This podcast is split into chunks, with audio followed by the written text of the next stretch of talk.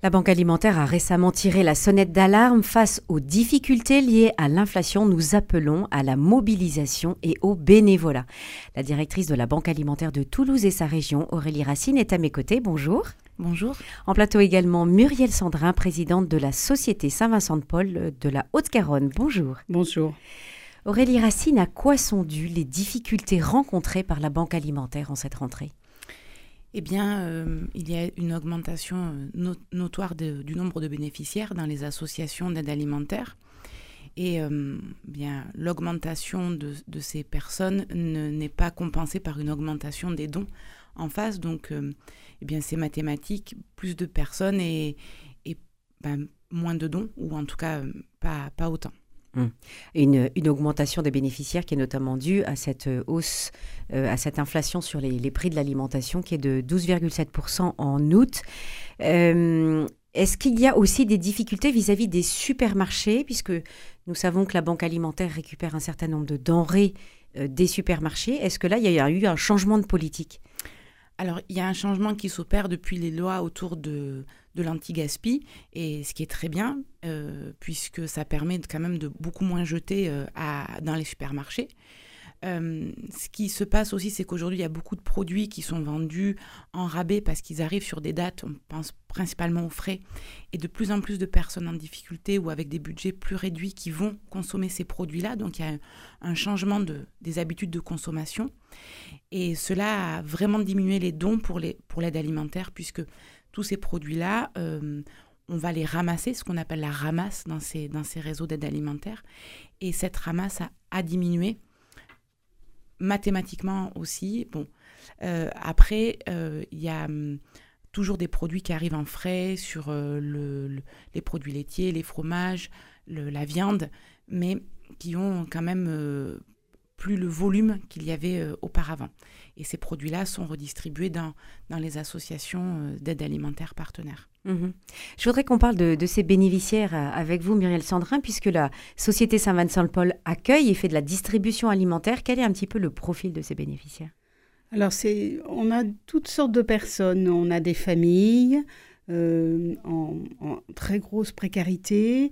On a des, travailleurs euh, précaires. On a des mamans toutes seules avec des enfants qui ont beaucoup de difficultés à trouver du travail. On a vraiment euh, même des personnes âgées euh, qui se retrouvent avec des très grosses factures à payer et puis une toute petite retraite et donc euh, pas voilà un peu seul face à ça. Nos, bénéficiaires se sont, ça, ça s'est étendu quoi. ça s'est beaucoup étendu au niveau de la diversification des personnes. Euh, au niveau de la diversification et donc aussi au niveau du nombre, vous avez une idée à peu près de, de, la croissance de, ce nombre de bénéficiaires? Alors écoutez, euh, je, pour vous donner un, chiffre, euh, quand on a commencé, quand on a fini avant le Covid, on avait 200 bénéficiaires. Aujourd'hui, on est à 415. Ah oui, donc ça a plus que doublé. voilà. Donc c'est assez, c'est assez impressionnant en fait.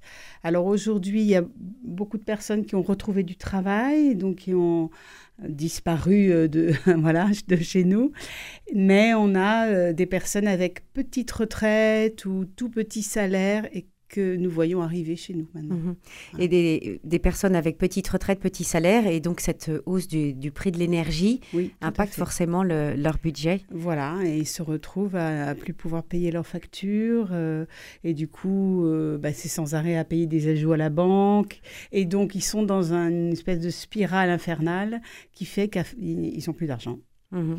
Euh, Aurélie Racine, vous parliez de ces denrées auxquelles vous accédiez plus facilement, qui étaient le frais. Est-ce que ce sont ce type de denrées, euh, Muriel Sandrin, que, les, personnes viennent chercher, viennent demander? Alors ça, c'est tout à fait vrai.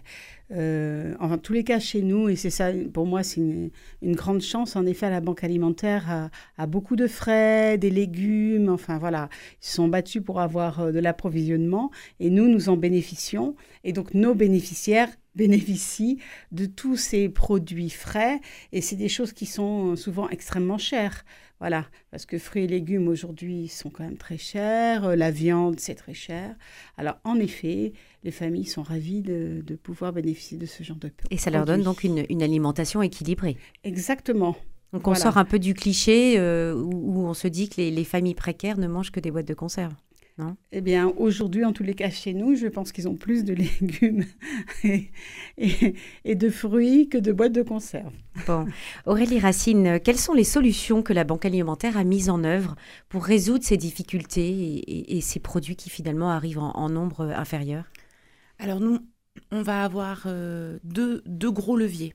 Euh, d'une part, on va beaucoup, beaucoup discuter justement avec tous nos donateurs. Donc, ça va vraiment de les enseignes de grande distribution qui euh, continuent à donner. Euh, et on va y ajouter, ben, voilà, tout le monde agricole. On est très soutenu aussi par les agriculteurs qui nous donnent des produits euh, vraiment en grande quantité. On, va aller de plus en plus loin chercher les, denrées aussi. Donc, nous, on s'est organisé pour, pour faire plus en démultipliant aussi les ramasses. Donc, on arrive comme ça à ne pas, euh, ne pas baisser l'approvisionnement.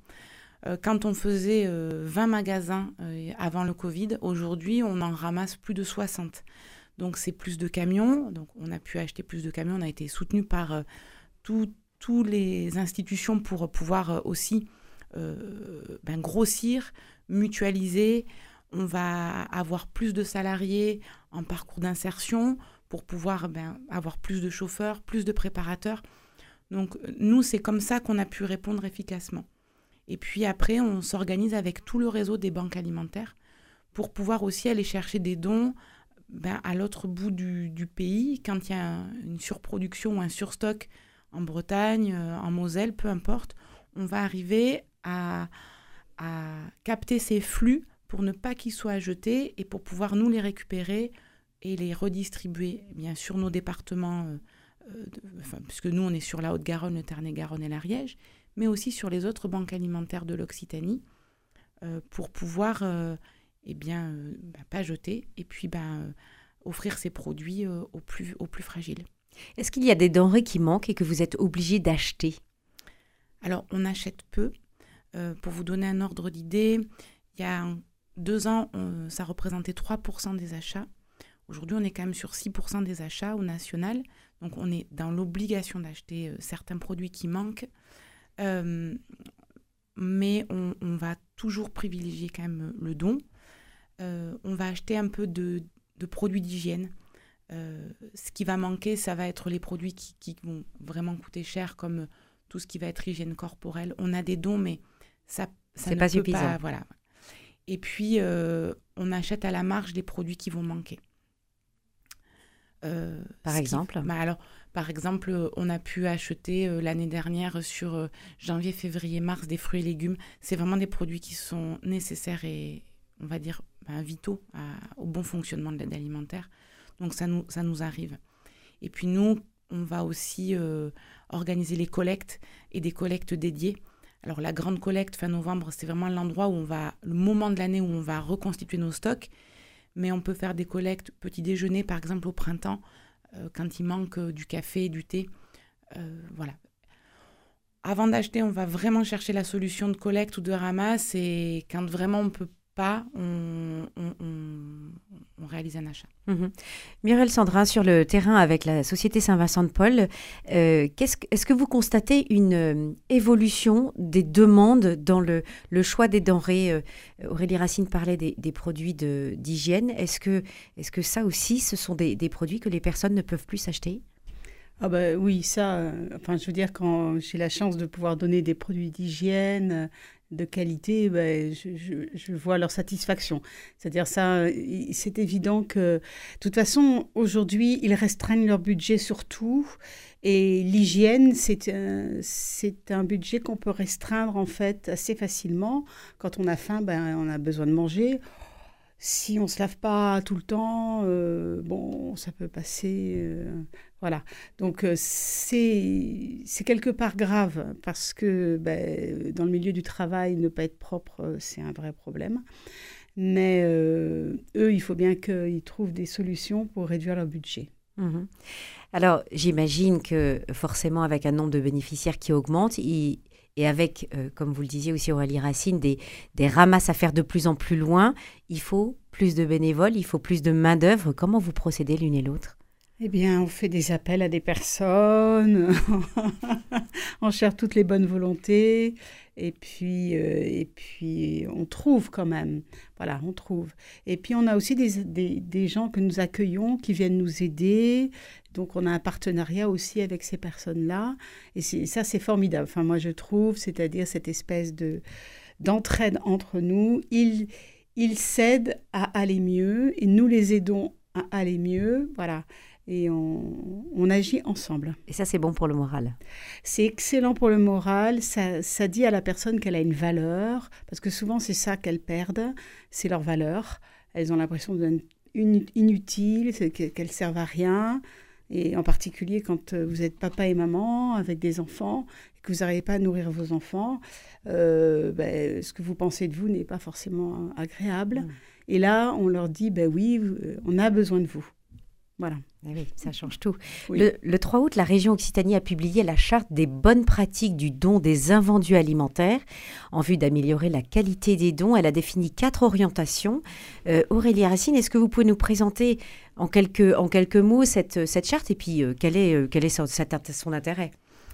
Alors effectivement, c'était un, un, point vraiment important pour nous cet été. formaliser les règles, ça permet de tous bien fonctionner ensemble. Et euh, c'est des règles qui étaient euh, plus ou moins euh, sues, mais les acter et en faire des piliers de, travail, pour nous, c'était fondamental. Donc, dans cette charte, on, va, ben, on va acter sur la formation du personnel qui va gérer les dons.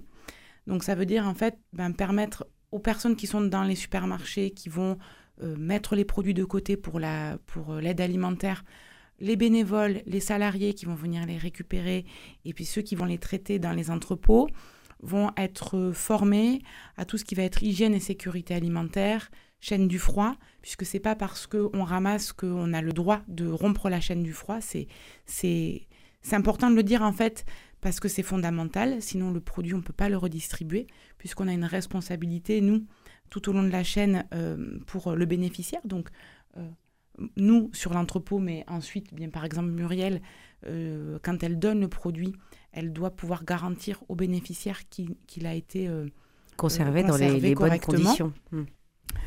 On va, euh, on va acter sur la qualité des produits. Donc effectivement, l'aide alimentaire, elle peut encore avoir une, on peut encore en avoir une vision un peu, bien, on donne aux gens ce que les autres n'ont pas voulu.